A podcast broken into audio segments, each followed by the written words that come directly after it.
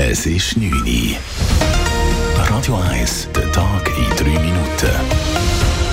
Mit dem Raphael Wallimann.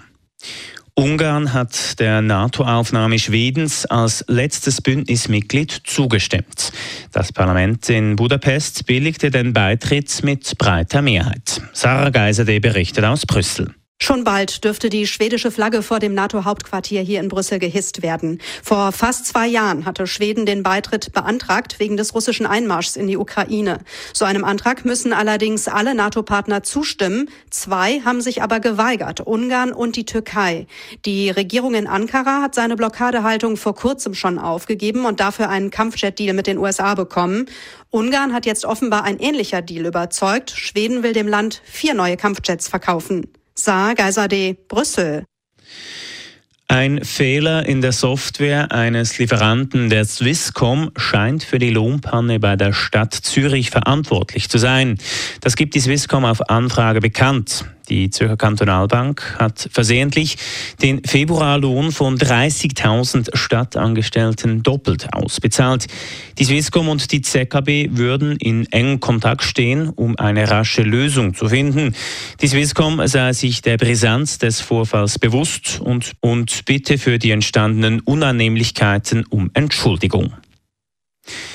Im Zusammenhang mit dem Gewaltdelikt von Maurer hat die Polizei einen Tatverdächtigen verhaftet. Die Ermittlungen hätten zu einem 38-jährigen Schweizer geführt, teilt die Kantonspolizei Zürich mit. Der mutmaßliche Täter und das Opfer kannten sich. Die genauen Umstände sind Gegenstand der laufenden Ermittlungen. Am Samstag war in Maurer ein 71-jähriger Mann tot auf der Außentreppe eines Hauses gefunden worden. Die Schweizer Bevölkerung ist besorgt wegen steigender Preise. Dies stellt der Preisüberwacher fest.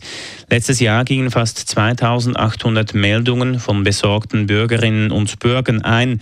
Dies sind etwa doppelt so viele wie noch im Vorjahr. Die Preise seien in letzter Zeit stark angestiegen, dies aus mehreren Gründen. Und das beschäftige die Bürgerinnen und Bürger spürbar, sagt Preisüberwacher Stefan Meyerhans. Da, wo es ganz vielen Leuten wehtut, als Folge der Ukraine-Krise, der Pandemie, das bewegt einfach einen Haufen Leute einerseits und andererseits stelle ich fest, dass ein Haufen Leute auch so ein bisschen existenzielle Probleme jetzt mittlerweile haben, weil ihr Portemonnaie einfach wirklich nicht so groß ist und mit der Kombination Energie, Krankenkasse etc., das tut den Leuten wirklich weh. Ein Fünftel der Meldungen betraf laut der Statistik des Preisüberwachers den Bereich Energie, gefolgt vom Gesundheitswesen, dem öffentlichen Verkehr und Lebensmittel.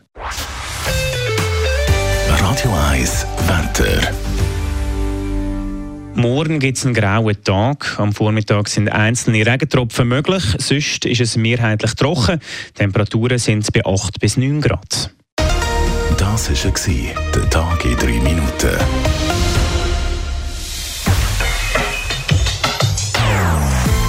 Nonstop.